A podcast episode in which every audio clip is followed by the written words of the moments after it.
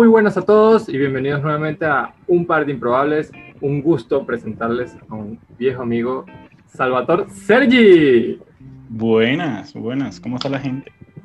Hola, Salvatore. ¿Cómo está todo? Todo bien, bebé. ¿Y tú qué más? Todo todo fino. Mira, yo sé que tú nos has escuchado, así que sabes que yo dejo que la gente se presente como quiera. Así que por favor, date el gusto. Me presento, a ver. Eh, me llamo Salvatore Sergi, como ya lo dijo el amigo David. Tengo 26 años. Me estoy quedando bastante calvo para mi gusto. Y mi nariz es más grande de lo que debería ser. Pero di, Una descripción porque bastante general. Eso es que tiene sangre italiana, dilo ahí con orgullo. También, también, pero es lo único que tengo, la sangre, porque resto- Ay, cónchale. Este, bueno, Sal- Salvatore, papá, te echaste una manito. Salvatore es graduado de Derecho en la Universidad Rómulo Gallego y actualmente, Ah, claro. y actualmente está residiendo en Ecuador. Eh, Es que iba para allá, pero es que no me Ah, dis- oh, discúlpame, discúlpame, discúlpame. No, no, por favor, por favor. Sigue, continúa, discúlpame. Claro, bueno, como dijiste, se graduó de Derecho, me vine antes de mi graduación, el día antes del el acto de grado, a Ecuador. Y bueno, ya llevo acá tres años, larguísimos tres años sin, sin Venezuela, pero bueno, todo va bien hasta el momento y no he ejercido el derecho, pero estoy ahorita en el, en el call center del banco más grande del Ecuador, así que estoy bien por ahora. ¿Cuál es el banco más grande del Ecuador? ¿Cómo se llama? Banco Pichincha. Pichincha. Pichincha, sí, señor. Me gusta. Mira, hoy el- vamos directamente, o bueno, el episodio de hoy trata de, que nos cuentes cómo fue todo tu proceso de migración. Pero antes, quisieras que nos ilustres qué tal fue estudiar Derecho acá en Venezuela. Wow. Bueno, creo que a las personas que le preguntes, todas van a tener una respuesta diferente porque la cosa con el derecho en Venezuela es que la mayoría de las universidades lo dan diferente. Aunque todas dan en base, digamos, lo, lo mismo, las mismas materias de derecho que necesita todo estudiante de derecho. Por ejemplo, en la Rómulo, que fue donde yo estudié, en la Rómulo Gallego, eh, incluyen muchas que no te llevan a ningún sitio que por ejemplo son más enfocadas a lo social, a las obras de todo este tema, esta corriente socialista, chavista, ¿sabes?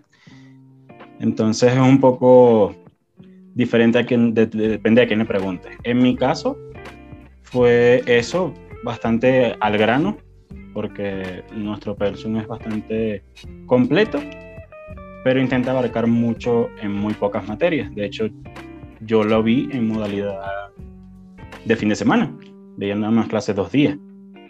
Y otras universidades ni se plantearían eso y siempre son sus clases toda la semana, como es normal.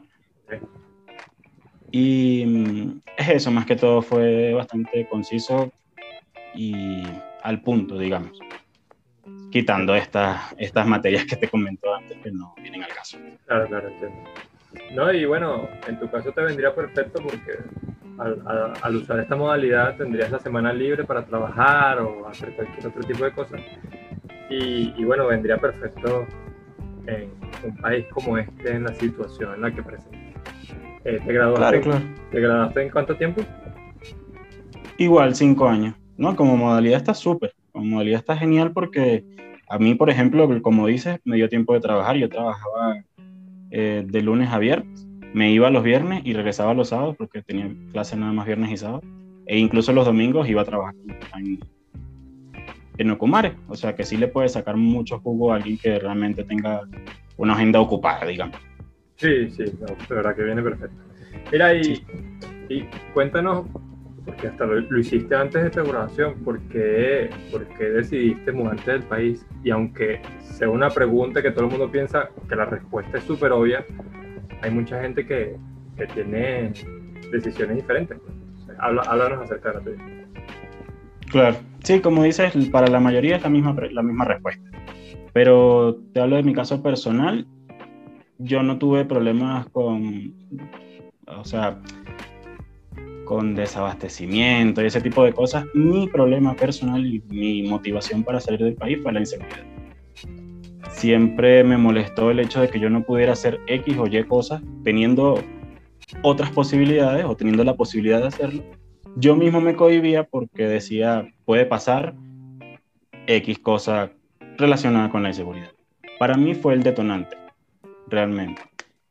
Y al ver que no se estaba logrando nada, porque igual que tú, yo estuve en las protestas, en todo este tema de alzamiento social, y no logramos nada. Sí. Ese fue para mí el detonante y dije, basta, se acabó. El tema de la fecha fue interesante porque nosotros no teníamos fecha de graduación. Nosotros no sabíamos ni siquiera si nos íbamos a graduar ese año 2017 con el okay. Cuando yo con, con Julie, con mi pareja, tomamos la decisión de ya, vámonos y vamos a sacar un estimado de cuándo terminamos académicamente y de ese día, bueno, compramos pasaje y listo. Compramos pasaje, determinamos para el 20 de diciembre. Y justo llegando, llegando ese día nos avisan, bueno, el acto es el 21. el acto de graduación, así que bueno. Nos pasaron muchos videos del acto de graduación, pero nos pudimos estar ahí, nos hicieron un muñeco, como si estuviéramos allí. Y bueno, bastante nostalgia. Y bastante fuerte, sí, oye, la fecha, porque justo antes de, de Navidades y Año Nuevo. Aparte, sí. Sí, sí, bastante fuerte.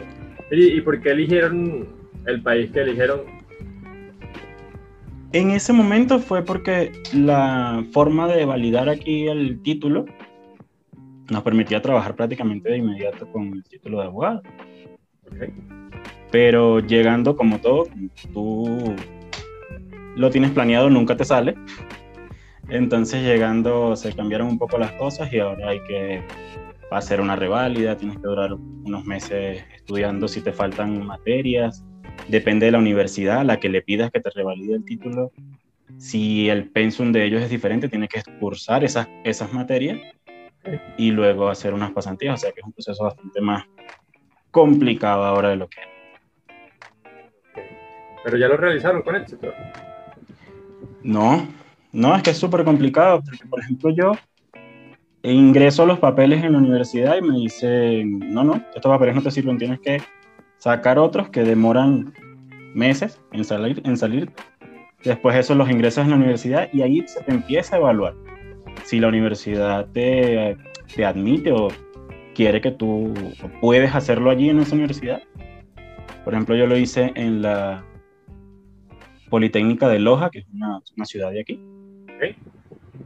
Ingreso los papeles y me dicen que no me sirven y tengo que sacarlos otra vez. Y ya cuando los iba a sacar, pues empezó todo este tema de COVID, de el embarazo de Julie, y bueno, ya más vamos a buscar trabajo porque vamos a posponer todo un poco. Sí, sí, bastante complicado. ¿Ustedes residen en, en Quito? No te he preguntado. Ahorita estamos en Quito, sí. Quito, En la capital del Ecuador.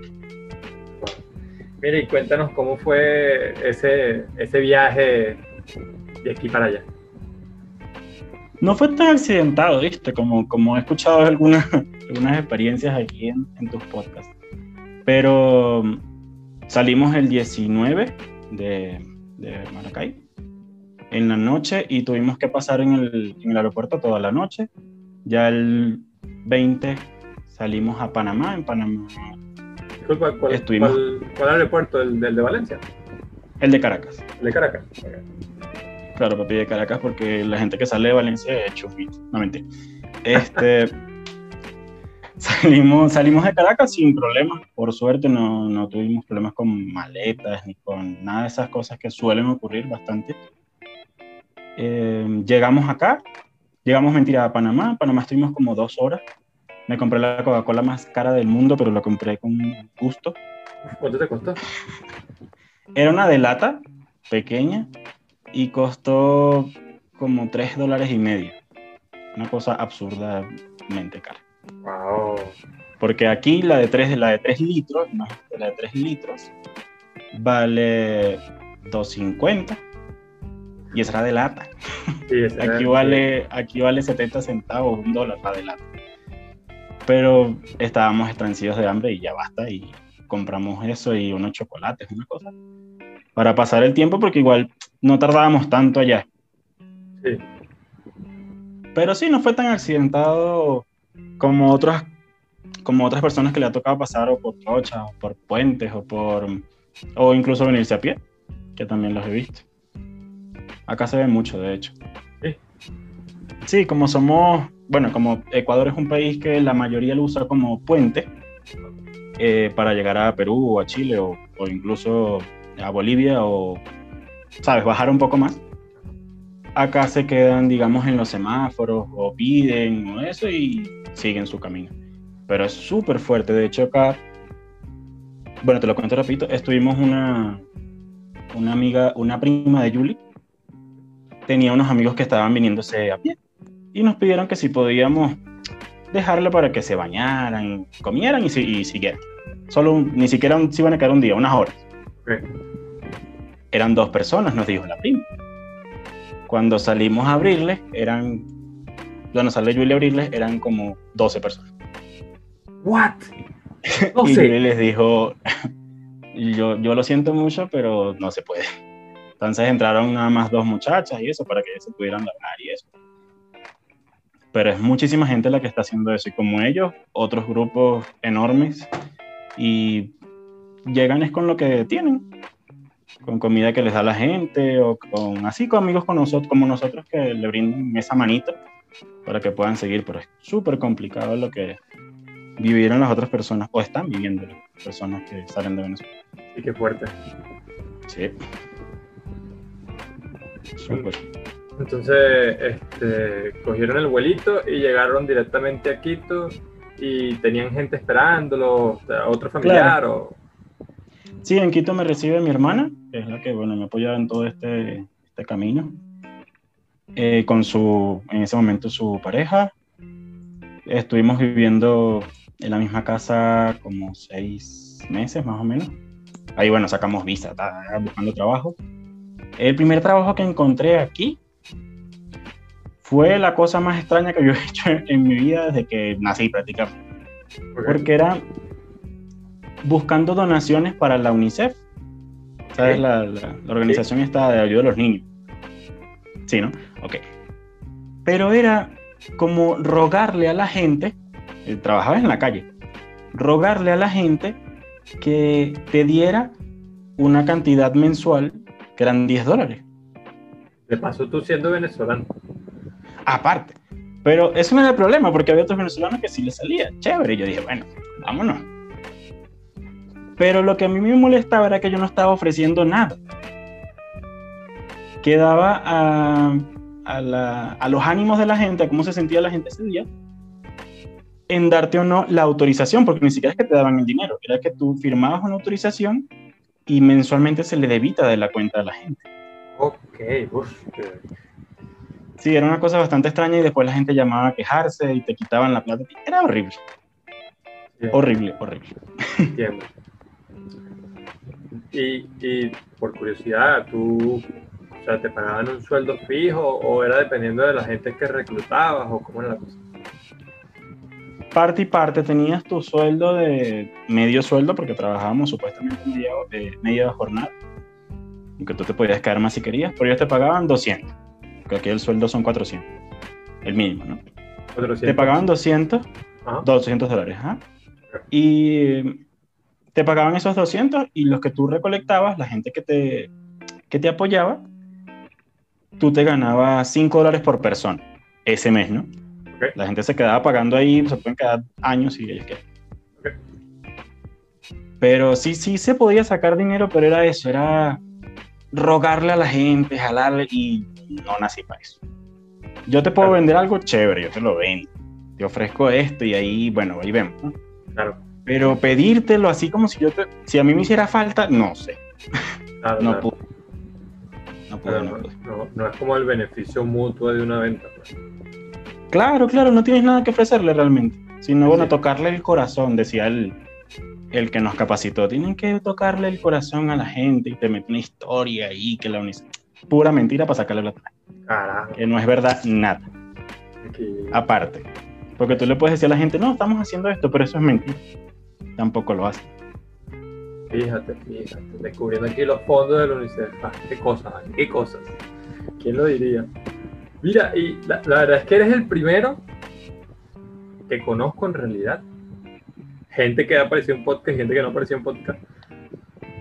Que está tan organizado desde un principio que se fue junto a su pareja desde acá. Porque me llama mucho. Sí, me llama muchísimo la atención porque normalmente es, oye, yo me voy primero y te mando dinero, o me voy solo y se acabó aquí, o se consiguen una del país donde estén, o... Pero tú no, tú estuviste organizado desde el principio y ya sabían y se fueron los dos juntitos y la verdad es que, oye, bastante, bastante perfecto.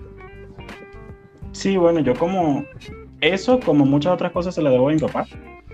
Porque, bueno, tú lo sabes, nosotros nos fuimos una, una familia que, que nos faltaran las cosas. Realmente trabajaba por, porque a mí me gusta trabajar y tener mis cosas, pero no necesitaba. Y es verdad, pues, pues. Sí, sí, cierto. Y mi papá tenía una, como una, hizo como una tradición él, de regalarnos cosas cuando nos graduó. A mi hermana mayor le regaló el carro, a mi hermana, la del medio, no me acuerdo qué le dio, y a mí me dijo, ¿qué quieres? Y yo le dije que me quería ir.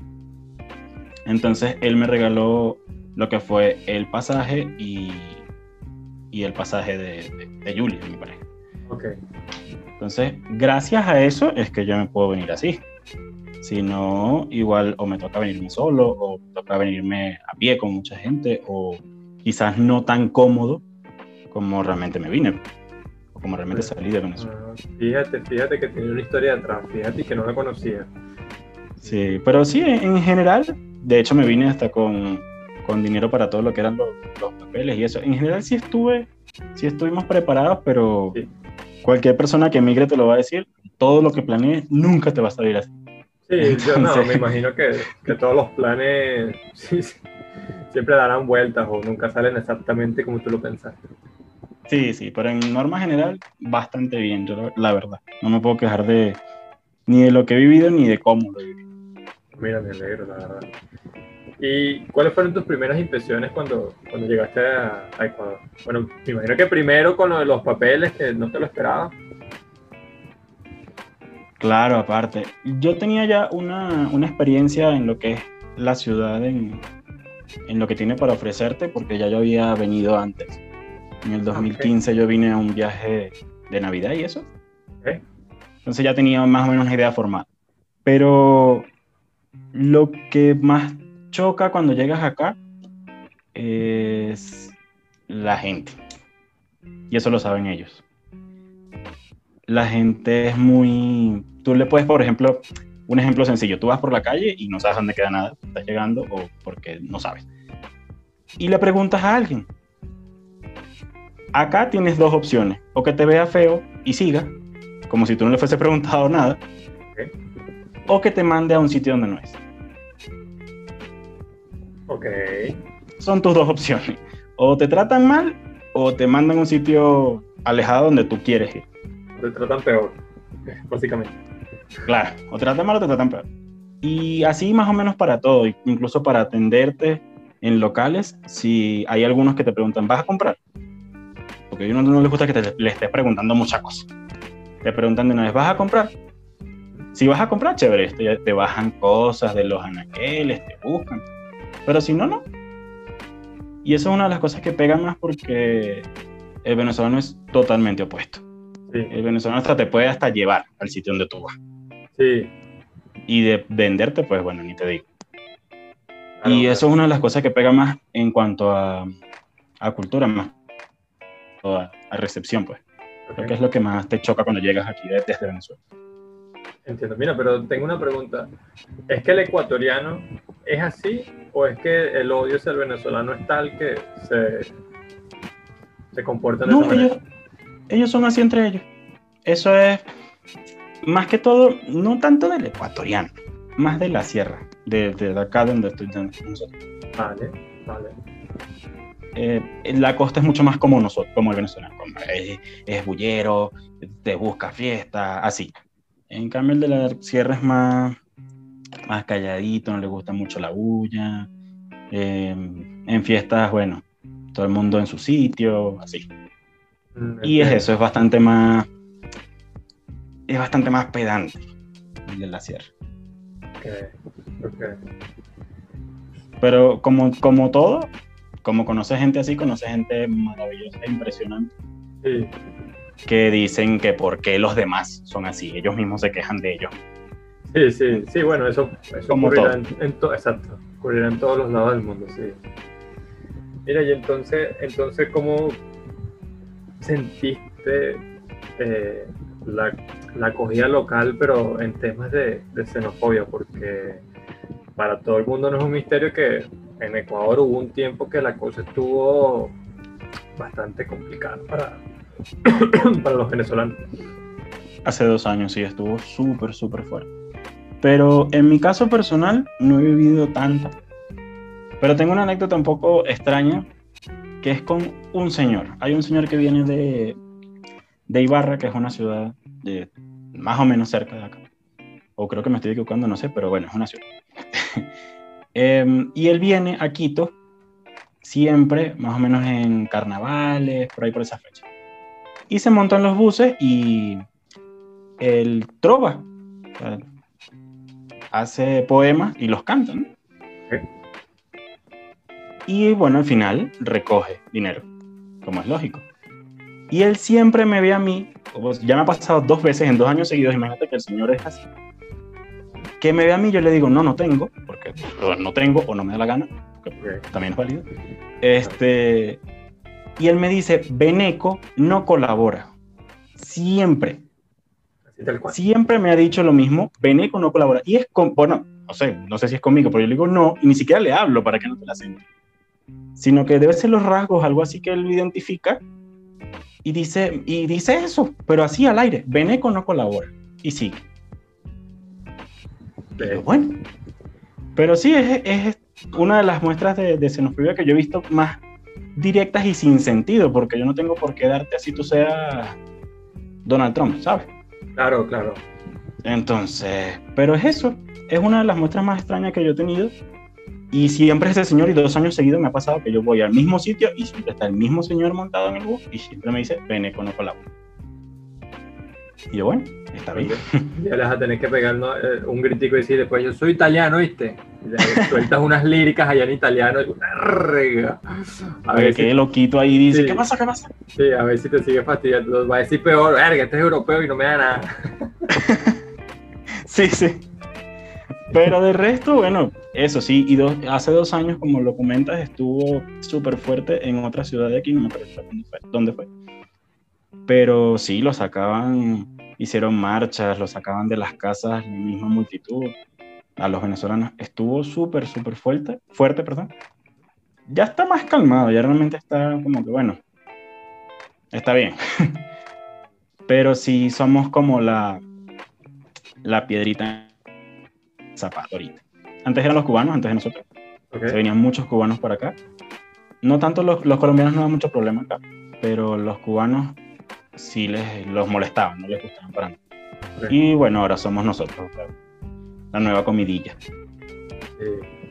y personalmente, ¿tú qué piensas acerca, acerca de ese tema? Pues? ¿Crees que de verdad los venezolanos se han ganado ese odio o es simplemente la gente molesta porque, bueno, les están, vamos a decir que entre comillas, invadiendo el territorio.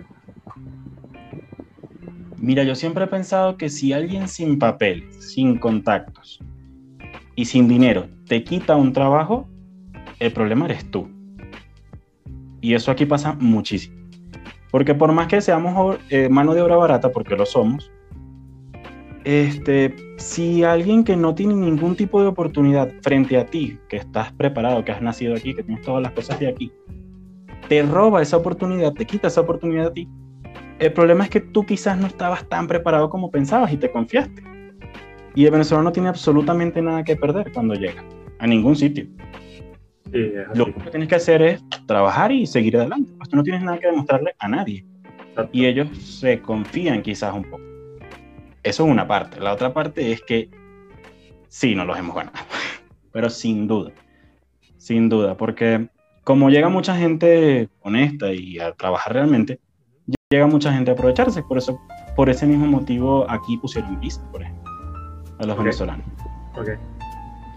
Y fue por eso, porque se veía que entraban aquí sin visa, se quedaban toda la vida y no pasaba nada. Trabajaban bajo cuerda o en negro y ganaban lo mismo que una persona que está en regla y siguen adelante y ya, no pasa nada. Y lo usaban mucho como con puente, como lo que te comentaba al principio. Entonces quisieron frenar mucho eso. Por eso mismo hubo mucha gente que se aprovechó de toda esta situación y eso genera al final malestar, quieras o no. Claro, claro. Es que es entendible. Sí, en esa parte sí, pero como lo chimbo de eso es que caemos todos al mismo saco. Entonces la gente Exacto. que vinimos a realmente hacer las cosas bien, caemos en eso también, en que todos los venezolanos son tú totalmente ya, ya tienes todos tus papeles en regla, tú y tu, tu esposa están todos en regla. Sí, sí, por suerte sí, ya tenemos todo al día. Irónicamente tenemos la visa de amparo, la, la que de, de solo a los venezolanos. Ajá. Antes teníamos la UNASUR, que es más ya del continente, que te cataloga un poquito menos, pero valen lo mismo, te dan lo mismo, así que no importa. Pero sí, ya estamos súper legales aquí, con cédula y todo ecuatoriano. Bueno, Y bueno, el niño es ecuatoriano, así que podemos sacar Sí. nacionalidad por bueno, ahí ya, en algún sí, momento. sí, sí. Ya, bueno, ya, ya llegaremos a eso, ya nos contarás la experiencia de, de- de ser un- una pareja venezolana en Ecuador y haber tenido un hijo en territorio ecuatoriano. Pero bueno, antes de llegar a eso, eh, quisiera que nos siguieras comentando acerca de tu- tus primeros trabajos antes, antes los papeles y que fue muy difícil conseguir trabajo o en realidad en Ecuador hay trabajo para todo el mundo. Bueno, cuando yo llegué, como te digo, el primer trabajo, eso lo conseguí el 26, me parece. No duré mucho sin trabajo, el de la UNICEF. Pero el tema es que en la UNICEF duré tres días, porque de verdad no lo, hagan, no lo aguanté. Posterior a eso encontré al día siguiente un trabajo en Claro, una telefonía aquí, digamos, digital, y mm, vendiendo chips, vendiendo líneas. Chévere, estuve ahí dos, tres días, igual, y me llama mi cuñado, en ese entonces mi cuñado, ahorita es un gran amigo nada más, eh, y me dice, bueno, yo trabajé en una empresa que están buscando ahorita alguien que coordine todo. Y yo, mira, yo no sé de nada de coordinar, porque yo lo más que he coordinado es mi vida y mírame cómo estoy. Pero vamos a darle. Entonces entro a esa empresa, me hacen la entrevista, al día siguiente empiezo a trabajar ahí y es eso, coordinar absolutamente toda lo que es gestión de médicas, porque yo era un consultorio médico, son un consultorio médico, y de rehabilitación. Y era toma de muestras, como yo sabía tomar muestras, yo hacía un poquito de todo. Y fue genial. Fue uno de los trabajos más cansones y estresantes que yo he tenido, pero también súper satisfactorio. Tanto por la gente que, a la que ayudas, ¿Ok? tanto por lo que creces como laboralmente, como persona. Fue súper, súper bien. Pero yo estuve un tiempo en que comía una vez al día. O no dormía. Por el estrés de, de ese mismo trabajo. Entonces sí, no era bueno para mí tampoco. Y terminé ese trabajo, estuve aproximadamente siete meses sin trabajar. Un tiempo horrible, como te podrás imaginar. Luego de ese tiempo, bueno, pasa todo este tema de embarazo y tal. Ya me pongo más serio. En ese tiempo estuve trabajando en un restaurante, pero solo fines de semana. Entonces, era el, trabajo del restaurante era o banderear, que era pararte afuera del restaurante con una bandera y pasas ahí cuatro horas, o vestirte de Spider-Man. ¿Sí? Así que era uno de los Spider-Man más gordos del Ecuador. Estás así como el meme, estás como el meme este de Jack Black. Ajá, exacto. parecido a Jack Black, pero un poquito menos de panza. Poquito. Un poquito. Horrible, igual, porque te, te pagan es como es un trabajo a destajo, o sea, a lo que vas es lo que, lo que te pagan y ya está. ¿no? Te embroman mucho porque no, no tienes contrato, no puedes reclamarle a nadie, de hecho ni siquiera te dan recibos de pago, te dan un platito, vete para tu casa, ¿Cuánto- ¿Cuánto te pagaban? 10 dólares al día. Entonces te podrás imaginar 10 dólares al día, si, si te llamaban los dos días del fin de semana, eran 20 a la semana. Exacto. En caso de que te llamaran todo el mes, cosa que no ocurría casi nunca, eran pues 40, eh, ah, pues, 80 o 100 dólares al, al mes, cuando todo iba bien. Entonces, o si no te descontaban algún, algún vasito que rompiste en la cocina o lo que sea. Y era fuerte.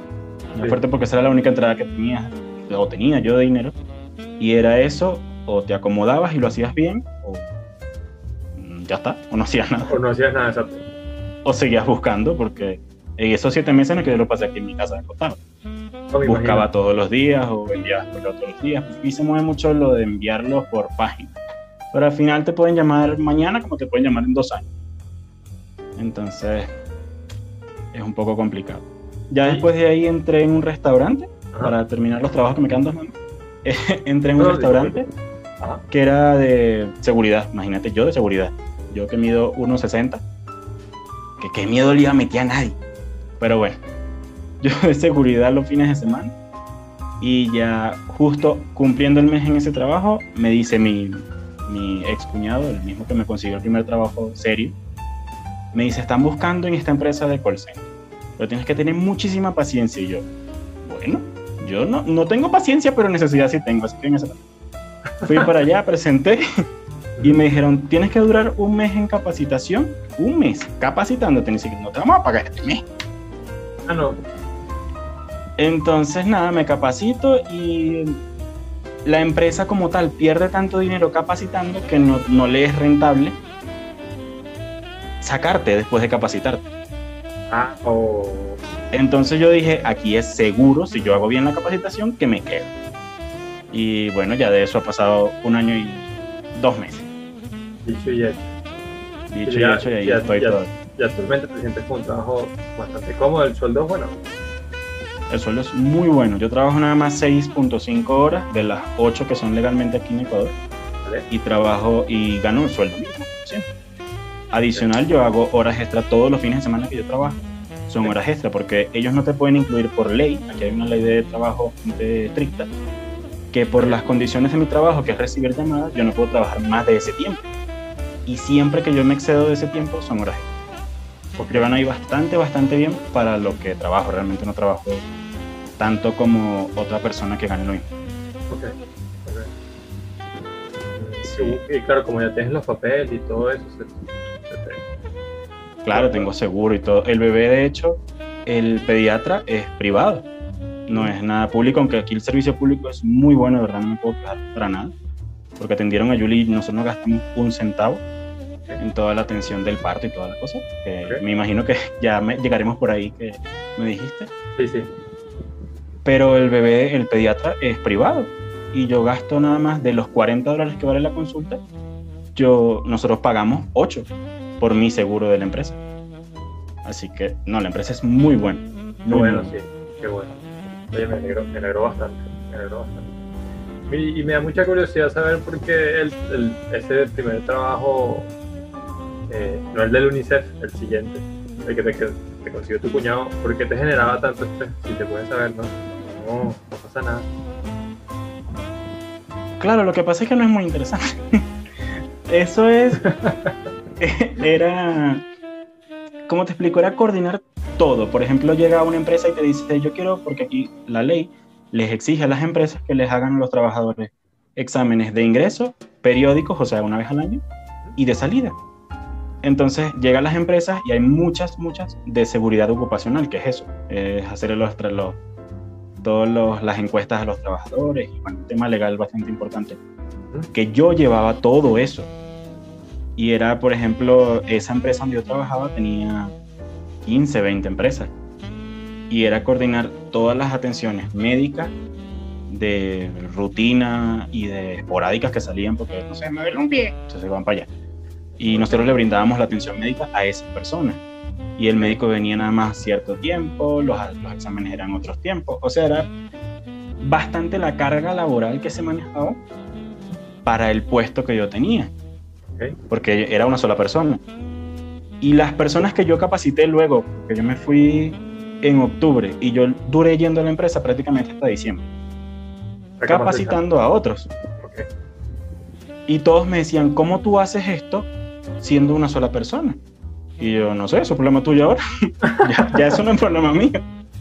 Yo lo hacía, ahora ve tú cómo lo haces. Pero sí, te, me, a mí me consumió muchísimo. Yo, uy, perdón. Yo, como te digo, dejé de comer bastante. Eh, rebajé un montón. Eso fue lo único bueno que me dejó. Este, em, y no dormía. Bueno, y la experiencia, ¿eh? La experiencia. Eso, cuenta, eso cuenta. Claro, claro, claro. No, sí, sí, Me dejó muchas cosas buenas, aparte de una amistad con la, con la jefa que yo tenía. Eh, de hecho, ya vino a hacerle los exámenes a, a, mi hijo hace unos dos meses, que estuvo con, con un problemita intestinal, una cosa. Y no me cobró un centavo. Me dijo, no, no, no, Salvatore, déjalo así, eso, eso, eso está pago. y yo, pero ¿cómo te pago si no le he pagado nada? Bueno, pero está pago. Entonces sí, sí me dejó cosas buenas, pero bastante complicado el estar allí. Y ella lo sabe, pero no creo que cambie demasiado.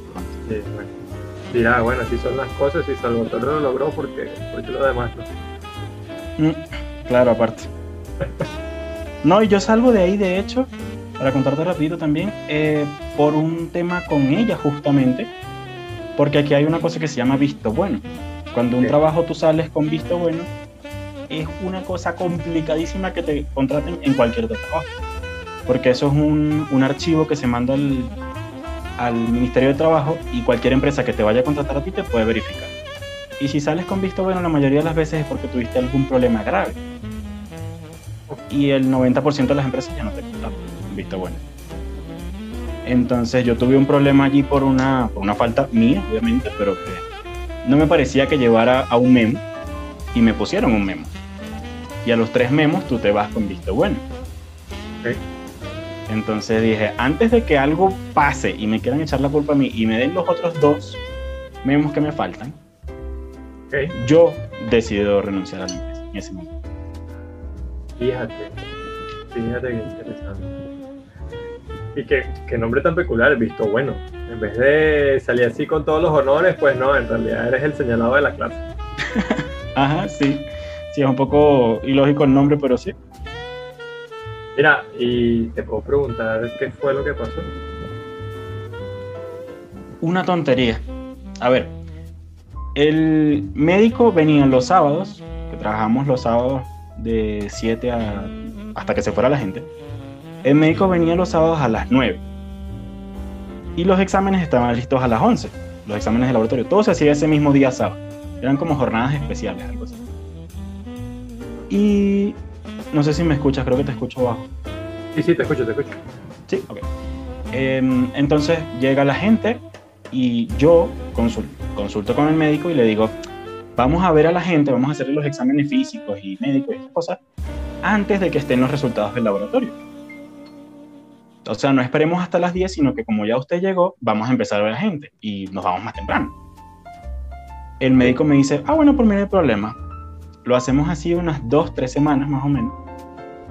Y una, una de esos días, de esos sábados, regresando a mi casa, me llama la jefa de la empresa y me dice, no, para que me digas el paciente tal, si fue y tal. Y yo, no, yo no sé, porque no me acordaba, pues tengo que revisar en la, en la base de datos y me dice, bueno, pero ve ahí en la computadora. Pues. Y yo, no, no, es que yo estoy en mi casa. Me dice, ¿cómo que tú estás en tu casa si no están los exámenes listos?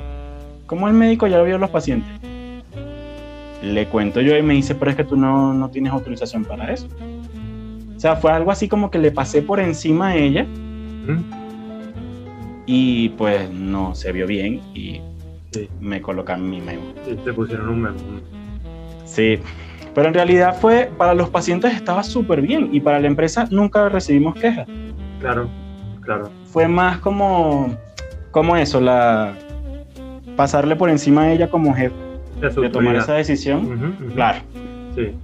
El problema real. Sí, sí. Sí, bueno. Bueno, eso son cosas de, cada ser humano. Pues. Y ahí sí como que se te escapa un poco de las manos. Sí, sí. Bueno, pero errores de los que uno va aprendiendo como todo. Exacto, exacto. Mira, y después duraste siete meses sin conseguir trabajo. O sea, que la cosa para conseguir trabajo es bastante complicada. Ah, ¿verdad que me lo preguntaste? No, y ahorita es peor. Ahorita es una cosa horrible. Bueno, como, como todos lados, yo creo. Ahorita con el tema pandemia y toda la cosa, todas las empresas o la, la gran mayoría están o recortando o cerrando. Sí. Y creo que si antes estaba complicado porque lo estaba, a mí me costó muchísimo, bueno, pues, siete, ocho meses encontrar un trabajo cualquiera Ok. que, me- que tuviera un contrato de ahorita está muy muy complicado ahorita en Ecuador y en el planeta en general. Sí, sí. Pero tú, tú dirías que por qué es tan complicado con- haber conseguido un trabajo allá. Yo creo que las mismas condiciones de, de Ecuador como tal, no hay mucho campo, la verdad. Aquí la mayoría de las cosas son o empresas o muy muy pequeñas que realmente no necesitan personal o muy muy grandes que el personal que tienen ya está bien y a veces buscan y a veces no buscan. Entonces, yo tuve la suerte de que, mi, em- de que la empresa donde yo estoy es enorme, porque es una empresa hindú, se llama Tata. Ok. Eh, estaba buscando en ese momento y justamente ellos son los que les dan el servicio de call center a este banco que que te mencionaba anteriormente. Mm, ok, ok. Yo tuve la suerte de estar en el lugar correcto, conocer a la persona correcta, que me dijo la instrucción que era y en el momento correcto. Pero si no ocurren esas cosas es muy complicado. Muy complicado. Bueno, ya de hecho, Julie lleva buscando trabajo casi cuatro meses, más o menos. Ah, porque ahora actualmente la que está desempleada es tu pareja. Claro. Sí. Porque durante ese, ese tiempo ella, ella estaba trabajando y bueno, mantuvo, ahora tú eres el que mantiene. Claro, ella estuvo trabajando ese tiempo. Luego, bueno, el embarazo dejó de trabajar por completo. Incluso ella trabajaba también en el restaurante que te comenté anteriormente, que, me vestía de Spider-Man. Este, Por cierto, ¿hay fotos de eso? hay fotos de eso. Uy, lamentablemente, Me las tienes que pasar. Lamentablemente para la humanidad existen fotos de me las pasa y todo el mundo que quiera, dejo el link ahí en, el- en la descripción del podcast, ahí para que todo el mundo se vea bonito con la foto Bueno. después. bajo el propio riesgo de la gente, no garantizo nada. Bueno, te comentaba, ella trabajó ahí incluso y mm, como a los tres meses de embarazo se mareó, tuvo un mareo normal del embarazo claro. y le dijeron que ya, que no para más. Porque ellos como tien- no nos tienen contratados o no nos tenían contratados, no se podían hacer responsables y les podía caer una multa de millones de dólares si tenían a alguien sin documentos, Ajá. sin contrato y de paso embarazado. Entonces ella nada, se retira de allí y a partir de ese momento tiene trabajo. Y justamente yo encontré a los pocos meses y bueno, todo se fue dando como tenía que darse, pero ahorita es- está muy muy complicado porque hay muchísima demanda. Hay mucha Sí. gente que se quedó sin trabajo que necesita obviamente trabajar y vivir. Claro, claro. Este, y hay muy poco muy poca oferta. Situación- sí, sí. Está, está complicada la situación, está complicada. Sí. Este, mira, ya háblanos un poquito acerca de, de cómo es vivir en, en el Ecuador. Háblanos temas de arriendo, temas de cuánto gastas en alimentos, cuánto gastas en servicios, transporte, todo eso. Así en general, eh, a ver, transporte y comida bastante, bastante accesible. El transporte tiene aquí, aquí en Quito, 15, 17 años por ahí, que no se sube el pasaje. ¿eh? El pasaje vale 25 centavos, un cuarto de dólar, y no se ha subido desde que, bueno, es más o menos 17 años. Y están luchando esos señores del volante para subir ese pasaje como nadie. Y el Estado ha sido muy claro, les ha dicho, ok, yo te subo el pasaje cuando tú mejores el servicio. Porque los niños se ponen a hacer carreras. Ok. Tú vas en una unidad y en otra unidad de otra línea diferente se pone a hacer carreritas con tu unidad. Entonces, hay veces que la gente, pues, hay choques y bastantes accidentes. Y entonces el Estado le dijo, "Mm, mm, no me subes el precio hasta que tú mejores el servicio. Y no han subido el servicio. No han mejorado el servicio, así que no han subido el precio. Entonces, por eso es bastante económico, digamos. La comida igual, lo que es verdura, ellos cultivan y genera mucha producción nacional, que es el error garrafal que tuvo Venezuela, contar más con la importación que con la producción nacional. Este, en temas de arriendo, lo esperable. Si te vas a un sitio muy, muy bonito, vas a pagar 600 dólares por un cuartito de 4x4. Pero si te vas muy, muy al sur o muy, muy lejos al norte, una casa inmensa te vale 200, 300 dólares. O sea que es como todo, depende del sitio. Que todo. Servicios bastante bien, la verdad. Lo que es agua, luz y teléfono, súper bien. El internet es un poco caro, pero nada, nada exagerado. Y como acá hay subvenciones para la luz, es bastante más económico. En, en líneas generales es económico vivir, pero sí necesitas dos, dos fuentes de ingreso al menos. Al menos el sueldo mínimo, dos. ¿El sueldo mínimo, dos? Al menos, sí. Para estar súper tranquilo, incluso para ahorrar, no necesitas dos, mínimo.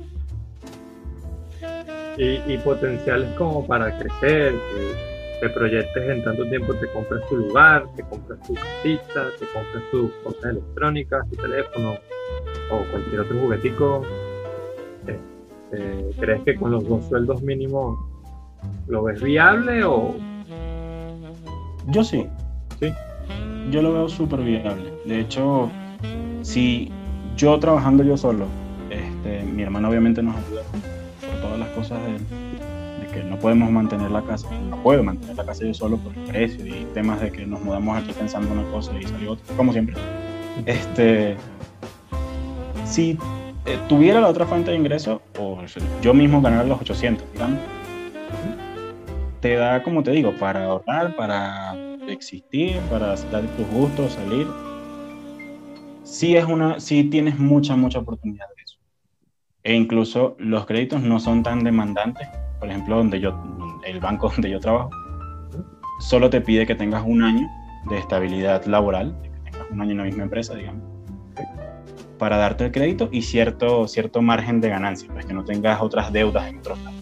Claro, claro. Entonces, ponte que yo ganando los 800 me puedo pedir un crédito de, de 5 mil, 6 mil dólares. Entonces, con eso agarro y compro un carro, el carrito lo pongo a trabajar y así va, generando un poco más cada vez. Sí hay, sí hay oportunidad, pero tienes que tener ya la base. Y como todo, nadie te regala nada, claro. supuesto. Claro. Tienes que salir a buscarlo, pero existe existe y la plata, como dicen, está ahí, hay que buscarla. Exacto. ¿Y qué tan, qué tan complicado fue sacar los papeles? La cédula y todo eso. Ahorita, como, yo, como lo sacamos en tema COVID, súper complicado porque es con cita, si no tienes cita no puedes ni preguntar nada. Pero en general, cuando lo sacamos por primera vez, súper tranquilo, llegamos al, al, al ministerio, tal, pedimos la, la cita, paga y a los 15, 20 días te, dan la, te daban la, la cédula o la visa. Pero ahorita está mucho más complicado. Mm. Puede tardar, bueno, de hecho a mi mamá le tardó la cita nada más, tardó casi tres meses y bueno, la, que le dieran la visa, que ya se la dieron antes de ayer. Y mm, tardó más o menos dos meses.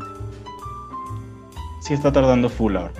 Y bueno, bueno, pero ahorita por la situación eh, es, bastante entendible. Claro. Y, no te he preguntado cómo, cómo han vivido el tema COVID allá, cómo se vive el tema COVID allá. ¿Tú, has, pasado por eso? ¿A, ti y a tu pareja le dio COVID? Yo creo que sí, ¿oíste? Sí. ¿No, no, no te ha pasado ese, ese, momento en que te despiertas y dices, creo que tengo COVID, o tú? O, te despiertas a los días de que ya te pasó todo el verga, yo creo que era COVID. Sí, ¿no, ¿no te ha pasado eso por allá? me pasó, me pasó, pero porque claro, aquí en la casa todo el mundo se enfermó, pero nada de perder el olfato, nada de perder el gusto, nada, de eso, pero como he, escuchado varias experiencias de, gente que sale positivo de COVID y no pierde nunca el olfato ni el gusto, sino que le da por, no sé, un dolor de cabeza, o le da por dolores musculares, o le da por tembladera en todo el cuerpo y ya, y no tiene más nada y sí, había dado positivo, entonces yo creo que sí, yo creo, pero de confirmarte el 100% la verdad es que no lo sé. Bueno, a nosotros nos ha pasado eso, a mí por ejemplo me ha pasado eso como dos tres veces. ¿Dos, o tres veces?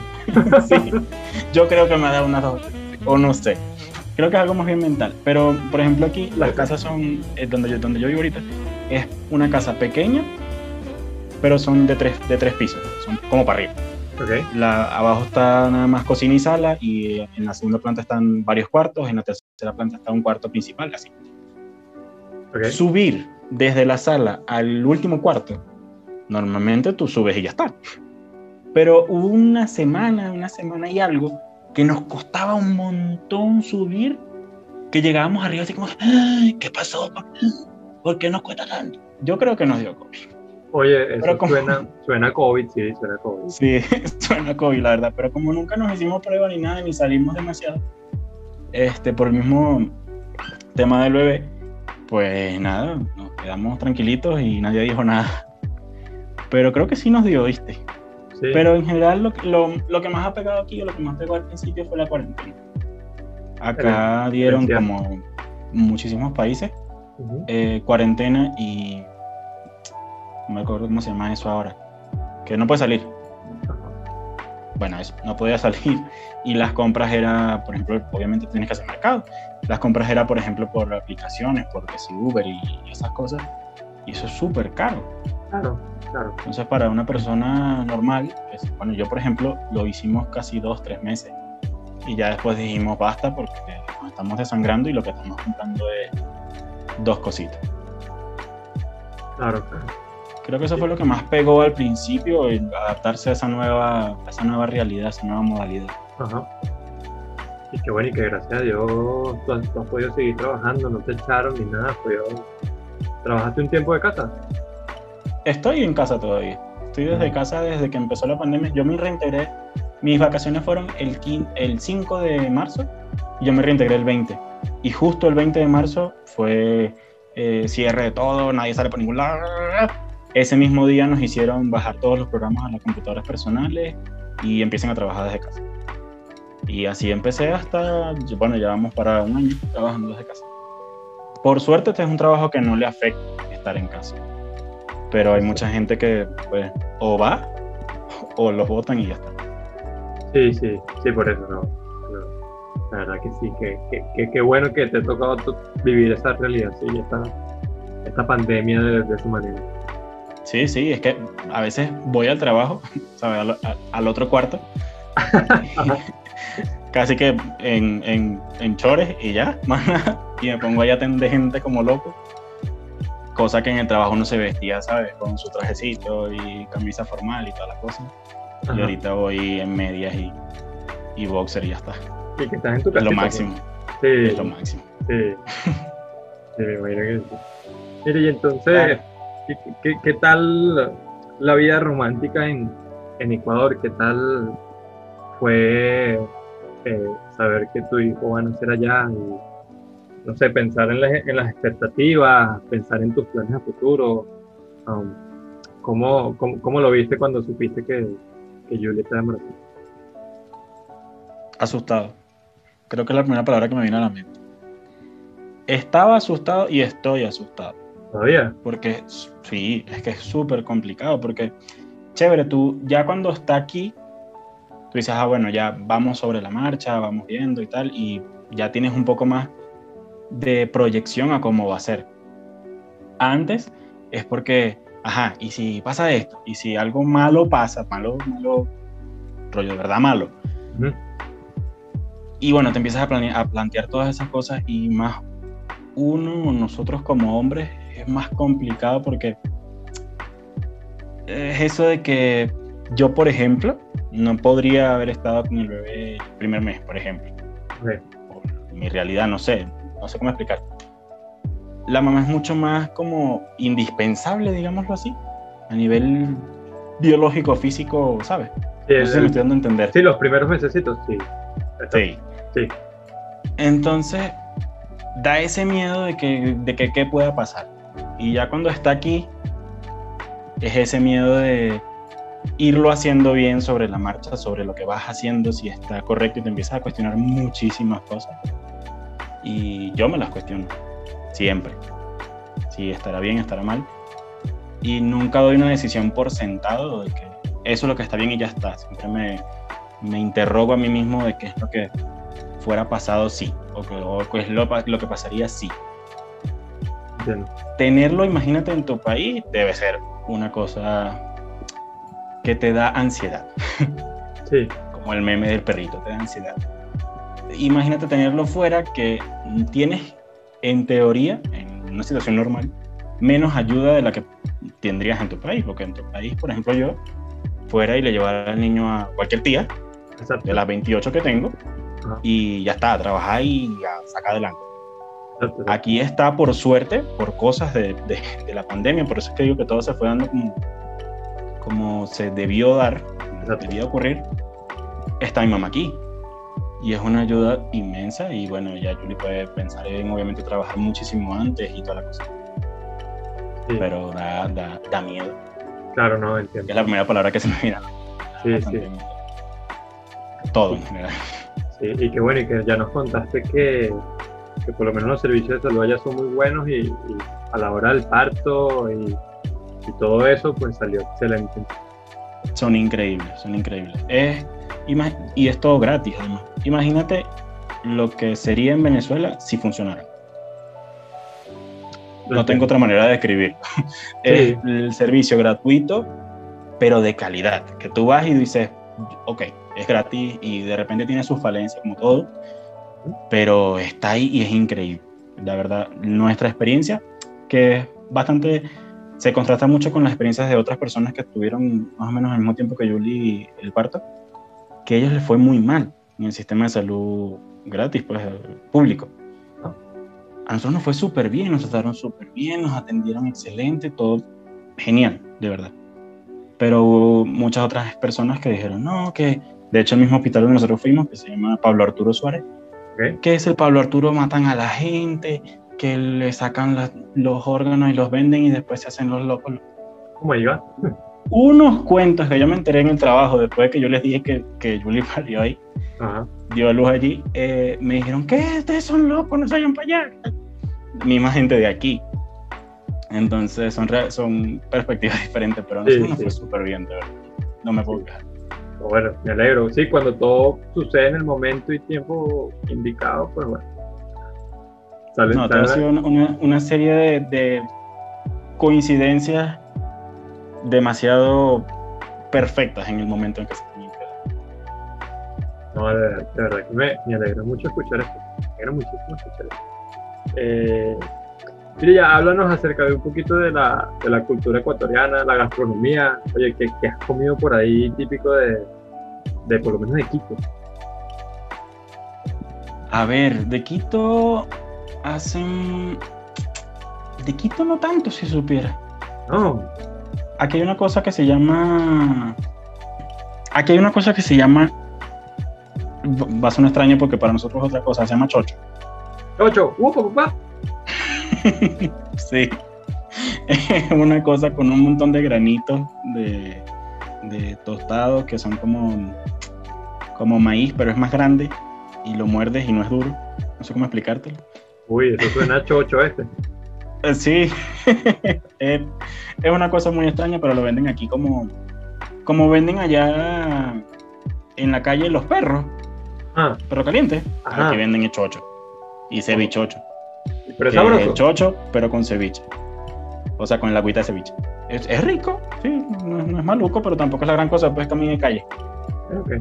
Pero facilito puede, puede ser un almuerzo, una cena, un desayuno, lo que quieras. Eso lo, es, es bastante versátil. ok. He comido, si supieras, más cosas de la costa que de... A ver, la costa tiene, por ejemplo, el... También suena extraño, bolón, que es plátano verde, una, literal, una bola gigante de plátano verde Ajá. frita, rellena de chicharrón o de queso, o ambas, o de pollo, lo que te dé la gana. Em, también el tigrillo, que es con plátano verde como pisado, como puré, con queso arriba y huevo. Es rico. O sea, la comida es bastante rica, pero también tienen sus excentricidades. Por ejemplo, aquí comen cuy. Cuy Cuy. es un cuy, Ajá, cuy. es un ratón grande. Un ratón grande. O sea, un hámster, imagínate un hámster todo bonito, Un cobayo, dice. Un cobayo todo bonito, Ajá. como dos, dos, tres veces más grande, como un conejo. Eh, será una especie de, bueno, aquí jugándomela, ¿no? Será una especie de conejo. Digo yo, no sé. No, no, es un roedor. Ah, es, como un ratón. Ok, ok. Una cosa horrible. No lo he probado y no quiero probarlo. O sea, quiero probarlo, pero sin que me digan qué es. ya después que yo me lo termine de comer y ya diga mis opiniones, me digan, comiste cuy. Y yo, ok. Cuy, ok, ok. Así, sin que me digan qué es. Así, sí, así lo puedo probar, pero da miedito, no sé. pues, supuestamente que es muy rico. Bueno. Dicen, dicen que es muy, muy rico. Si la gente local dice que es rico, pues en China comen murciélago, ¿eh? Y estoy seguro que dicen que es bien rico. Oye, pero de Ecuador no ha salido ninguna pandemia, punto. Bueno, todavía, todavía vamos a decir que cocinan bien las cosas. Yo creo. Sí, pero eso es así como que lo más excéntrico que he escuchado, así que, que realmente la gente come bastante y se come mucho. De hecho, hay una ciudad de aquí que es su plato insignia. Oh. O sea, algo así como el patacón en Maracaibo, el cuy. Mm. Oye, pues a mí, son como la ciudad específica de a, a, mí sí que me interesa, dale, probar el cuy. A mí también, pero eso, como te digo, no me digan que, porque si yo sé que es, ya voy predispuesto a que sé que es un ratón y no quiero. Oye, ¿alguna, alguna otra comidita por ahí es típica de allá que hayas probado? ¿Hayas tenido la suerte Así excéntrica, no. Normalita, que si aquí hacen el ceviche diferente al, al, que uno. Al que yo, por ejemplo, en Venezuela tenía la percepción de que era como, como el peruano, que sabes que es como una copa gigante que tiene sus camaroncitos y sus cosas. Aquí el ceviche es más como sopa con pescado. Em,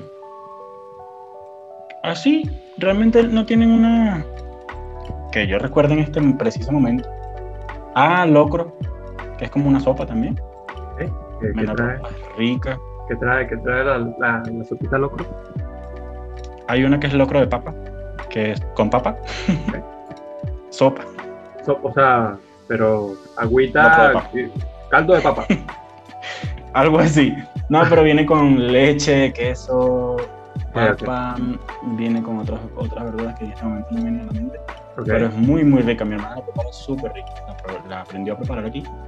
Y es rica, ¿viste? No, no mamá gallo. Oye, no te creo. Es que estoy aquí con la boquita hecha agua. Tengo hambre. Sí, no, y aquí comen, por ejemplo, aquí en la sierra comen muy, muy pesado. De hecho, los desayunos son prácticamente almuerzo.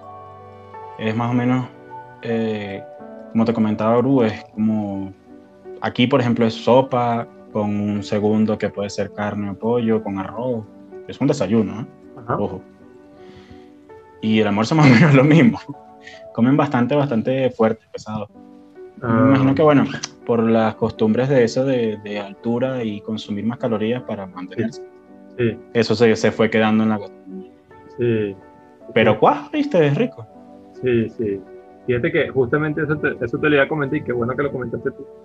Eh, porque el otro día escuchando el podcast con mi papá, que escuchó justamente el de Bruce, me dijo, eso debe ser por el clima, que deben meter mucha energía, mucha grasa para poder aguantar la, las bajas temperaturas que hay, por ejemplo, en Bolivia. en Ecuador sí es más como acá o también tienen esos bajones de temperatura como en Bolivia.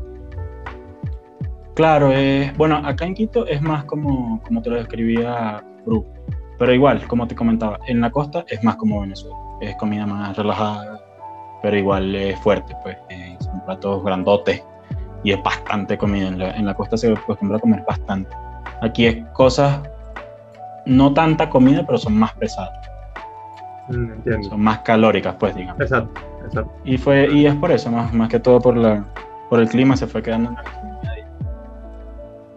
Sí, Mira, vamos a pasar a la, a la sección de preguntas, pero antes eh, me gustaría que le dieras tu consejo personal a todas las personas que nos están escuchando y cualquiera que esté pensando en emigrar. De, bueno, de lo que tú piensas acerca de, de, lo que se podrían llegar a enfrentar y, y, las actitudes que tú crees que serían las mejores para afrontar pues el, el viaje que, se les viene por delante. A ver, el primer consejo que se me vendría a la mente es no se venga en Ecuador que no hay trabajo. Es un buen consejo. es un excelente consejo. Muy buen Más consejo. a, a partir de allí, eh, nunca creerte superior a nadie, ni siquiera a tu- tus propios compatriotas, a tus propios paisanos, digamos. Porque no lo eres, nunca lo vas a hacer, siempre va a, ser alguien, siempre va a haber alguien más grande. Actúa como te gustaría que actuaran contigo, con el resto de las personas. Y siempre piensa en que la persona que te está pidiendo ayuda o que necesita de, de ayuda en general, no solo de ti, sino cualquier tipo de ayuda, podría ser tú en algún momento. Porque una vez que sales de tu estabilidad, de tu zona de confort que tenías, yo por ejemplo tenía en Venezuela, eh, nunca sabes que te va a deparar el destino, la vida, Dios, como quieras. Y nunca sabes en qué lugar vas a estar mañana o pasado. Creo que la, la lección más grande que les puedo dar después de todo lo que yo he vivido es piensa siempre que tú puedes estar en esa situación y actúa en consecuencia a como te gustaría que te trataran.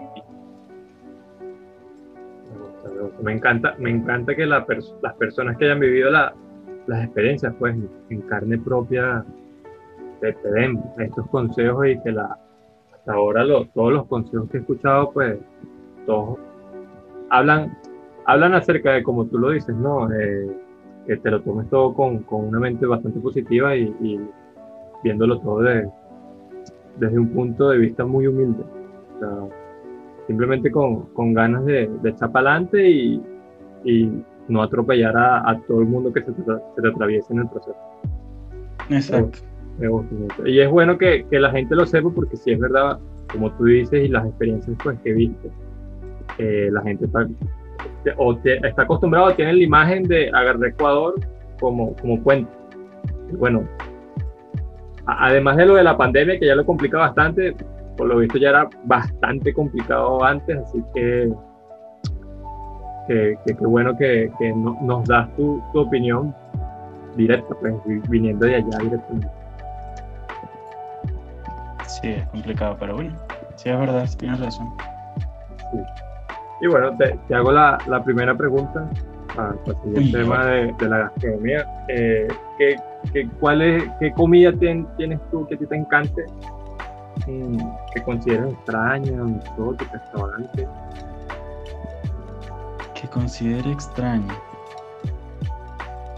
Que, que a ti te guste, que, no sé, agarrabas y, y los doritos los bañabas en cuscol y te los comías y después te los vas a coca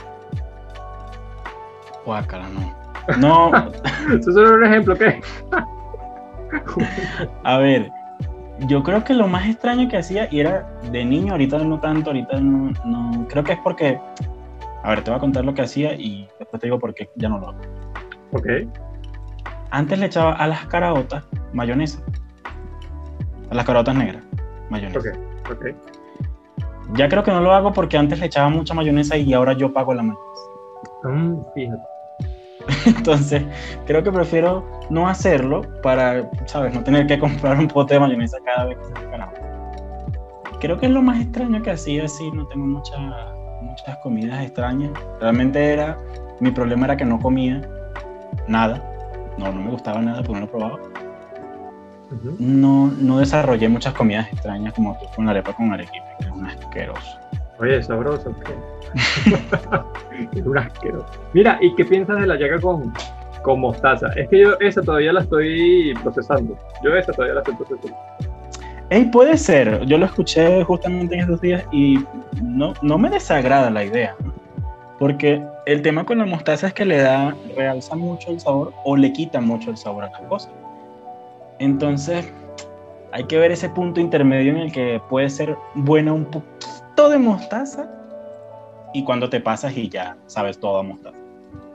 Entonces, no sé, habría que darle un- una oportunidad a ver a la amiga cómo sabe la mostaza, la hallaca con mostaza.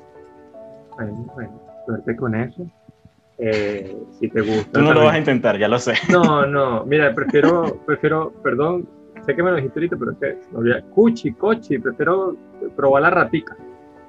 La cuy. El cuy, cuy, sí, prefiero, prefiero probar la. No sé, me parece más apetecible. bueno, yo, lo, yo lo, si lo intento te digo. Uf, uf, sí, me dices cómo sabe. Oh, genial. Genial, genial. Es más, ahora voy a buscar, después de esto, voy a estar googleando ahí fotos de Q y tal, para ver qué tal. A ver qué tal. Estoy seguro que tiene pinta de pollito. Sí, sí, sí lo haré. Hay algunos restaurantes que incluso te lo sirven. Ojo, es que, es que se escucha como un plato de calle, pero es un plato serio, ¿sabes? Ese restaurante, ajá. Sí, sí, sí, es un plato de verdad. Alta gastronomía. Sí, y hay, hay restaurantes que te lo sirven con todo el cuerpo. La cabeza y todo. Bueno, es que si es el plato de un estado completo, la representación está bueno. Oye, tiene que estar bueno, tiene que estar bueno. Sí, bueno, no sé. A mí contarle que no me sirvan con, con, con, la cabeza del ratón y la colita del ratón, puede ser ya, que lo pruebe. Ya, ya lo probarás, ya lo probarás. Y, oh, por cierto, ahora que, bueno, tu hijo va a ser ecuatoriano venezolano, pero ¿quién quita si de repente te llega un día así de una fiesta así infantil? Papá, ahora me encanta el platico es, mira la ratica, ¿qué tal? El cuy, hazme, hazme para la casa. Y yo, oye. que trabaje él y se compre él su piazo de cuy y su piazo de ropa. No, es que es, es, desagradable ver. De hecho, en el Mercado Libre de aquí los venden, pero los ah. venden vivos. ¡Bestia! Yo agarro, los, los agarro para mascota, yo no lo puedo comer eso. No, así sí me costaría. Sí me costaría. Sí. No, sí, ya. Venden aquí una cosa que es como. como el cochino asado. Pero solo la cabeza. Ok. Del cochino solo. Y te la venden así para traer a tu casa. Solo la cabeza. Mm es una cosa bastante perturbadora de ver el poco de cabeza de cochinos ahí viendo la nada siendo cocinada. No es, no es bonito, pero se vende mucho, ¿viste? Se vende bastante. Bueno, los ángeles de los pisos. sí. Mira, dame un número del 1 al 5. Un número. Sí. Te, digo, te digo cuáles nos puede decir, aunque bueno, son muy poquitos comparados a las posibilidades. Yo creo que es es, más probable que me digas uno que no haya salido de los que ya han salido, así que siéntete libre de decirme que tú quieras. A ver, me acuerdo que no se puede decir el 11, el 50 y algo. 50, el, el 4 y el 71. Ah, ahí está, no iba tan mal. Em, dame el 24, el día del cumpleaños mío. Ajá, el 24. Está por ahí. Está por ahí. Luego, luego recuérdame hacerte unas preguntas sobre esas preguntas. Ok, ok, Ok, ahora me perdí. Uf, mira, te tocó. Este está, está, complicado, pero me parece muy chévere. Me parece muy chévere. La pregunta es: ¿Cuál sería tu eslogan? ¿Cuál sería mi eslogan? Tu eslogan de vida, pues. ¿Cuál sería tu eslogan con el que tú te presentarías hacia el mundo? Ay, Dios. ¿Y si yo lo pienso y grabamos esto mañana? Eh mira, te lo, te lo puedo permitir porque la verdad es que la pregunta está complicada. O la podemos cambiar y, y, y, una pregunta un poco más sencilla, porque de verdad a mí me preguntan eso y yo te digo, mira, yo ahorita no te lo puedo contestar porque, coño, que un eslogan me represente mi vida entera, tiene que ser un muy buen eslogan. No, no, pero te lo pregunté. Creo. Aló, sí. ¿Sí? Creo que se fue Sí, dale, dale, dale. Dale, bien. Listo. A ver, creo que sí te la respondo, te la respondo. No hay problema. Eh, creo que mi eslogan justo ahorita sería siempre sigue intentando. Es lo que me ha definido estos últimos meses y creo que este, incluso este último año.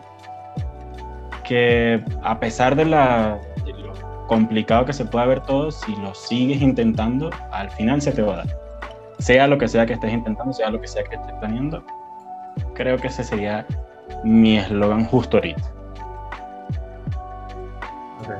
Me gusta, Qué bueno que uno, uno como individuo es una persona que, siempre está en constante cambio, así que si, tu eslogan es ese ahorita, mañana puede llegar a ser una cosa totalmente distinta, pero me encanta.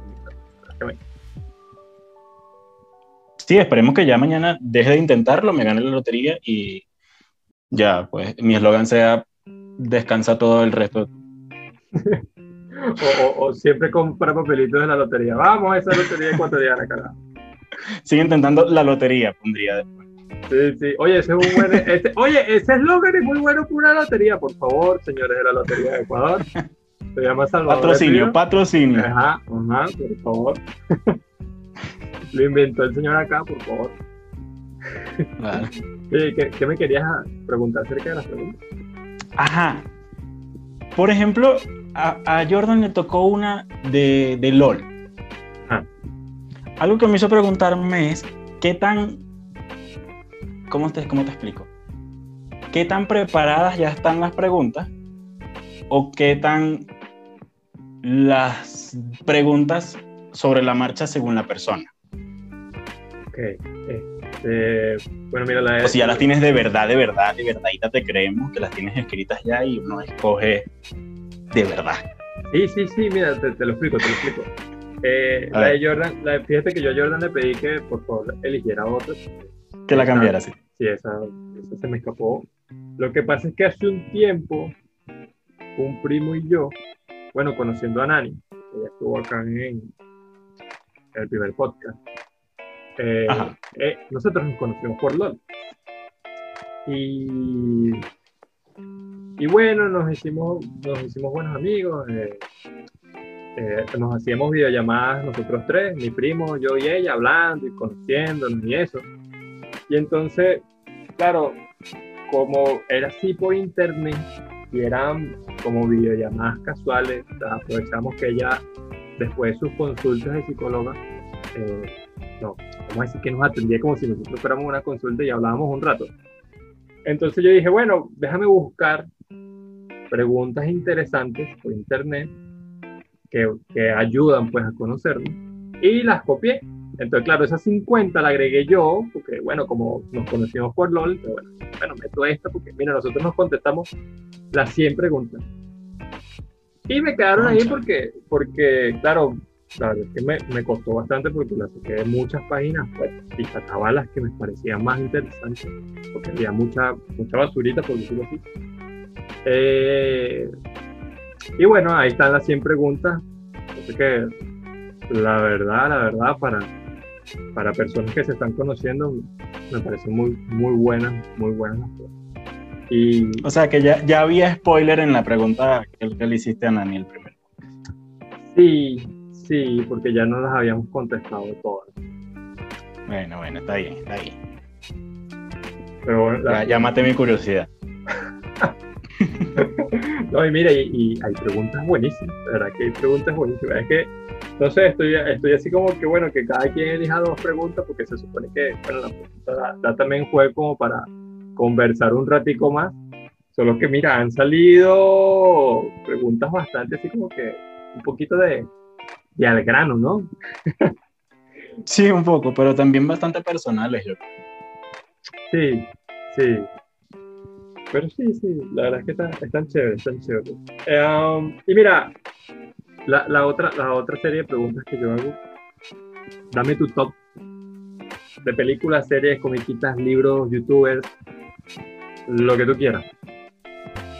Uy, ¿top cuánto? Eh, ¿Qué te parece? No sé, top 3, top 5. O sea, yo doy máximo, doy top 5 porque hay gente que de repente ve muchas series, muchas películas y tiene muchos favoritos y hay otras como, como que no, y bueno, tienen unas más específicas que, mira, es mi top 3 y mi top 3 no lo muevo por nunca. Claro. A ver, eh, creo que te doy un top 6, me parece que son, de popurrí, de varias cosas. Venga, venga. A ver, de primerito creo que pondría que se me viene a la mente de primero el, mi libro favorito, que es Infierno de Dan Brown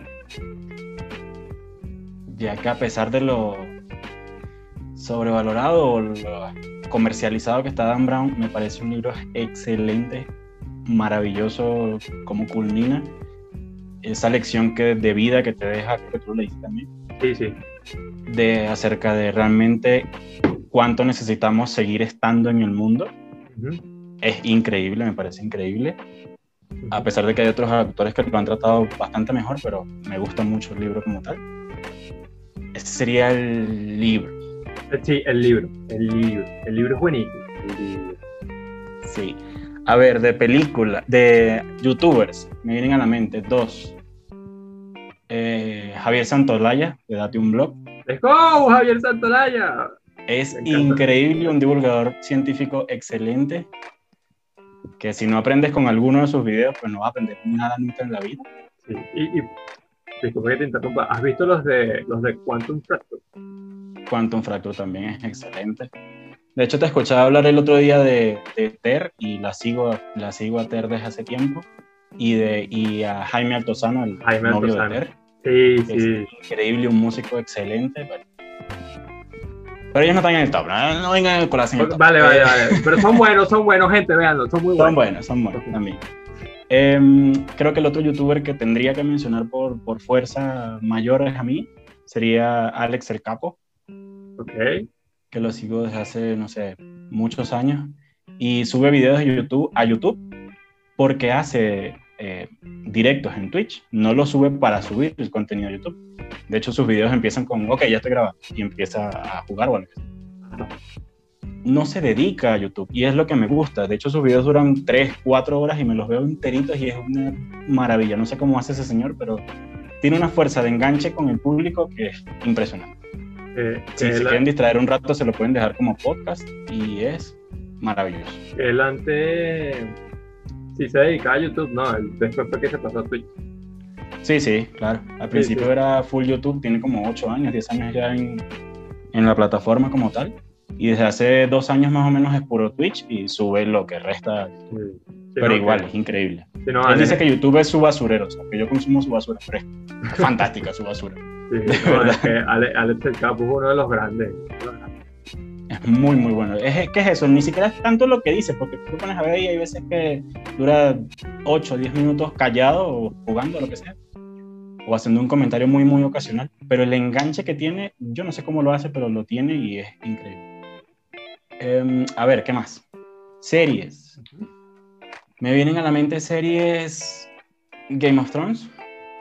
Hasta la temporada 7, la temporada 8 nunca existió, por favor. Y Élite. A pesar de también que la gente dice que "Ay, que Élite". Me gusta mucho cómo están llevadas todas las temporadas. Ese, ese rollo que te colocan de no sabes si estás en el pasado o en el futuro, no sabes qué estás viendo realmente. Ok. A mí personalmente me gustó mucho cómo está llevada la trama de las dos, de las dos temporadas o las tres, no me acuerdo. Ok. Y me parece increíble. A ver, ¿qué más? Me falta películas. ¿no? Películas. Ah, bueno, animes. Ajá. Por favor, dense la oportunidad de ver Shingeki no Kyojin, Attack on Titan y Death Note. Muy bueno. Que por, por cierto, como dato, ¿sabes que mi papá ve Shingeki? ¿Sí? Bueno, aquí, aquí rapidito, igual como la gente que nos escucha son puros conocidos.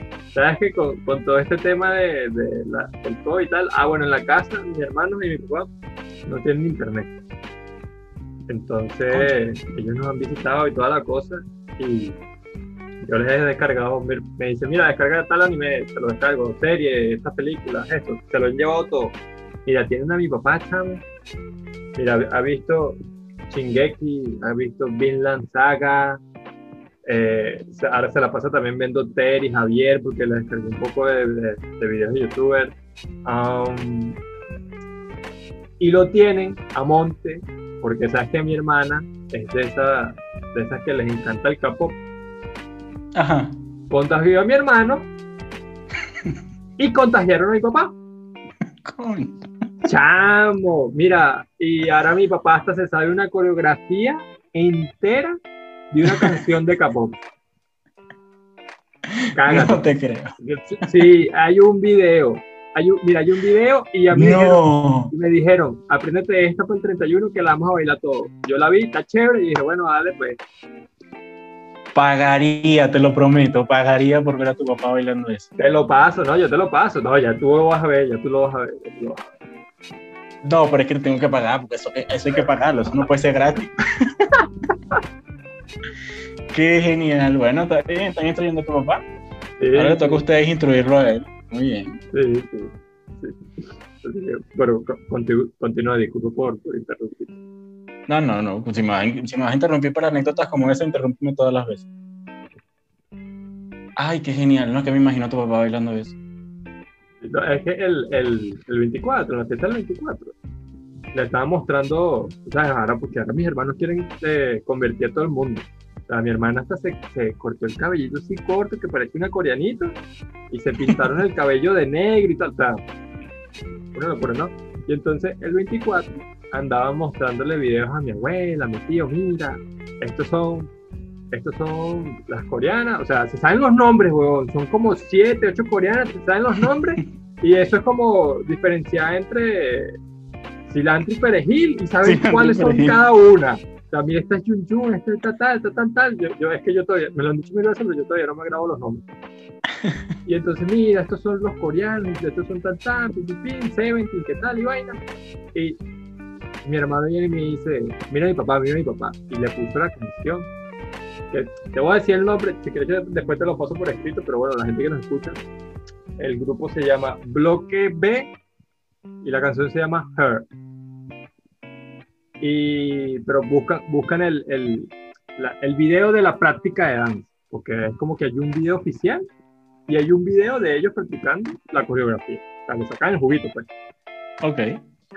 Mi hermano puso la canción y mi papá ha empezado, no joda, ya me voy a caer, dale para aquí, dale para allá, y se lo sabe completico y así como que, dame el teléfono, el teléfono, y lo grabé, lo grabé todo. Qué maravilla, por Dios. Sí. Es genial, es genial. No, ya anda ahí quebrado con unos animes. O sea, está esperando que salga ahorita la última temporada de Shingeki porque quiere terminar de verlo porque está, bueno, está amarrado, pues, está viendo Chingeki, está amarradísimo. No, pero es que, es que como está llevada la, la, la historia y los personajes de Chingeki es de otro planeta ese señor, no sé cómo hizo pensar. Eh, eh, sí, es muy bueno. No sé si has visto la de los, la de los huérfanos, la de los fanatos. Ay, es que ahorita no me acuerdo el nombre. Promise to Neverland, creo que sí. Ajá, The Promise to Neverland. Ajá. ¿La has visto? No la he visto, pero la tengo guardada y reservada. Pero me han dicho que también es muy buena. Es muy buena. Esa, ese fue el primer anime, porque yo dije, hay que enganchar a mi papá a los animes. Ese fue el primer anime que le mostró. Y de ahí para adelante no ha dejado de ver. si supieras que yo empecé con, con, con Dead Note hace, no sé, un montón de años. Hace muchos años, sí, yo también. Sí, y le he visto como tres, cuatro veces y me fascina. Creo que él, eh, Light o Kira es mi personaje favorito de los mundos ficticios para siempre. Me encanta su forma de pensar, su forma de actuar, lo, egoísta que puede ser, pero sabes que al final es un bien que él ve como un bien mayor. Es increíble. No, eso, yo creo que esa serie para iniciarse en el mundo de los animes es idílica, es muy buena. Es una muy buena a ver, ¿qué me faltaba? ¿Qué te iba a decir? Me ibas a hablar acerca de películas. Películas, a ver.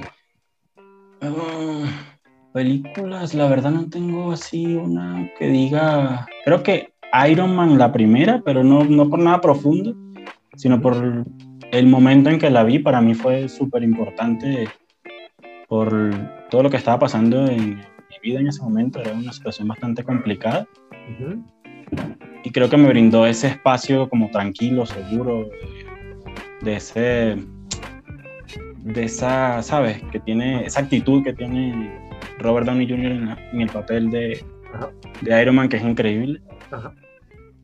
Creo que fue por eso, más que todo, la, escogería.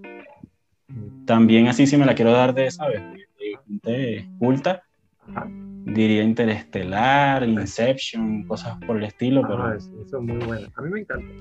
Tengo un pequeño problema con Nolan y es que me parece que el señor se tarda mucho explicándote la misma cosa cuatro veces y a Interestelar me parece que le, le sobran como media hora de película que podrían quitar y quedaría perfecto. Pero, pero bueno, está bien. La, verdad es que empiezan el viaje, o sea que es como media hora antes de que se vayan hacia el espacio, salgan del planeta Tierra. Eh, después de ahí, en lo que empiezan, que te, te pegas y es imposible esperar. Sí. Sí, lo que me pasa es eso, que esa, esa última media hora que te vuelve a explicar todo otra vez ya me, sobra. pero, pero es bastante buena. Y así de animación, creo que diría primerita que se me viene a la mente, intensamente, hablando de mentes. Eh, me parece increíble cómo llevan todo lo que es los sentimientos, las emociones, el vivir de la gente y el crecer. Me parece que está llevado muy, muy bien, intensamente. aunque bueno, quizás quizá te la tumbe la nueva, la de Soul, Alma. No la he visto, pero he visto todos los memes y todos los spoilers posibles y ya no quiero ver Facebook más, por favor. Sí, bueno, yo todavía no me traigo a ningún spoiler, solo he visto que, que, hablan muy bien de la película y, bueno, quiero verlo, quiero verlo, porque si va llevada más o menos como intensamente, pues estoy seguro que va a ser una gran película. Sí, sí, no, tiene cara de ser muy buena. Vamos a decir si me la veo hoy o mañana, para ya poder ver Facebook tranquilo. Ya apenas empiezo a ver las pelotitas azules de, de, de Soul, dijo, no, no, no, empezó a pasar Sí, ahí rapidito por abajo, sí. Pero bueno, ya me pasa como chingue que ya, ya los, los spoilers de chingue que ya me los como y ya está, pues ya. ya no, chamo, no. Mira, yo. Esquivarlos. es que son muchos. Bueno, mira, te, diré. Y yo estoy seguro que no lo escucharán. Y si lo escuchan, pues no saben quiénes son. Hay gente que yo dejo de seguir en Facebook porque lo que hace es montar spoilers. Ah, yo también, yo también lo hice con la temporada 3. Porque le, sí. leen mangas y cosas así, entonces te tiran los spoilers y, el anime ni siquiera tiene fecha para salir. Ah, huevón, ¿qué te pasa a ti? Sí, yo también hice eso con la, con la temporada 3, porque yo la vi como al mes de que se terminó, ni siquiera como un mes de, de atraso, no. Al mes de que se terminó la vi completita. Ajá y tuve que darle a varias personas del, del, Facebook tomar un descanso, ¿sabes? Que te da la opción de que por 30 días no te sabe nada de ellos. Ajá, ajá. Eso, porque se ponían con todos los capítulos de spoiler y yo, bueno, pero ya no la veo. Sí, sí, no, una intensidad horrible. Y fíjate que esta temporada, yo la estoy viendo, o sea, salió hace dos semanas o tres, una cosa así, y no la he empezado a ver porque ando así como que con la disyuntiva de, bueno, o la veo o la veo semanal y quedo picado semanalmente, o me espero un poquito y lo veo todo un solo coñazo y el hype es mayor. Bueno, a, veces, ¿no? O sea, porque es bien de pinga que lo veas semanal y te quedas como cortado. Entonces, bueno, estás ahí hablando de las. Yo, pues, que no veo manga, estás ahí hablando de las teorías conspirativas con tus amigos, que solo ven anime y tal. Siempre está el, estúpido que ve manga, que es más listo que todos. Eso es lo que va a pasar, cállate, tú no quitas nada aquí. Sí, sí, sí. Pero con los demás, sí, coño, ¿tú crees que él? No, ¿tú crees que mi caso? Y estás ahí hablando y no sabes ni idea de lo que va a pasar. O te esperas a que termine y lo ves todo en un solo coñazo en una sola noche y esa noche es, es apartada, pues esa noche no hablas con nadie y te, te mamas toda tu temporada solito. Sí, yo cometí el error de verla desde, desde, desde la emisión y mm, bueno, fue un grave error. Ah, porque quedaste picado. El, problema no es que quedé picado, el problema es que los primeros tres capítulos no entendía nada. Ah, fíjate. No, entendía qué estaba pasando y tuve que buscar en, Google un resumen de la temporada 3, la segunda parte de la temporada 3, para ponerme al día y después ver, yo, ah, es que este, este señor es, ah, y así fue. Ya ahorita estoy al día, ya ahorita entiendo, pero fue así como que, ¿y estos quiénes son? por, qué están aquí? Fue complicado. Pero bueno, la semana la estoy rellenando con My Hero Academia, que lo empecé a ver ahora. Oh, pero desde el principio, desde la primera temporada. Desde la primerita. Oh, es buenísimo. Es muy bueno. Muy bueno Muy bueno.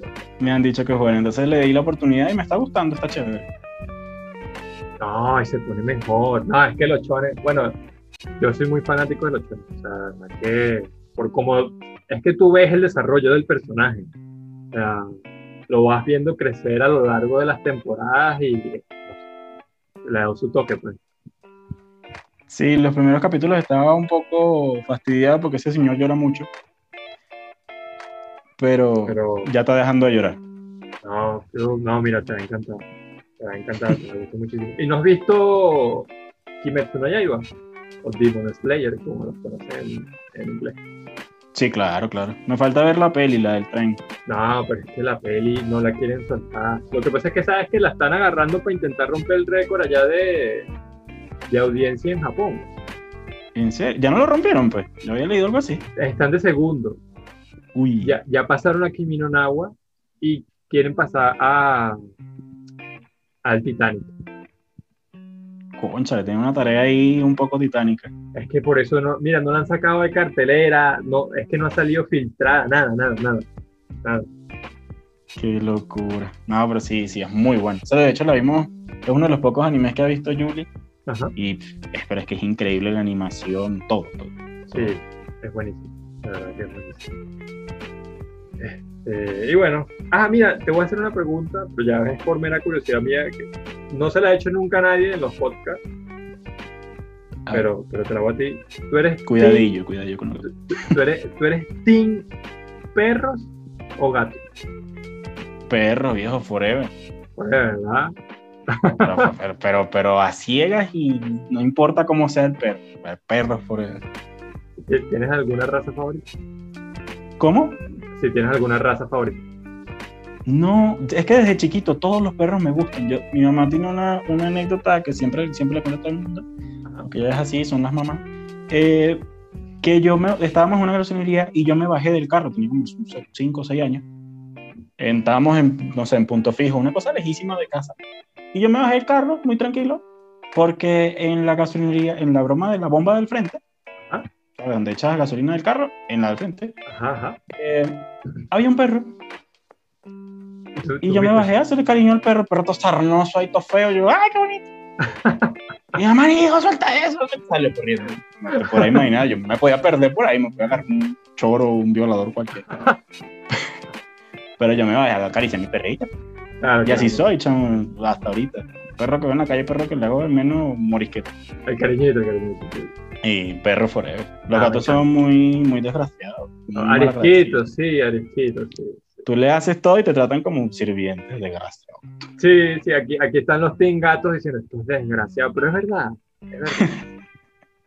Así es, Julie. Y dice, pero ¿por qué tú quieres tanto a los perros? Los gatos son más independientes. Y yo, pero yo no quiero un bebé independiente, yo quiero una mascota para cuidar.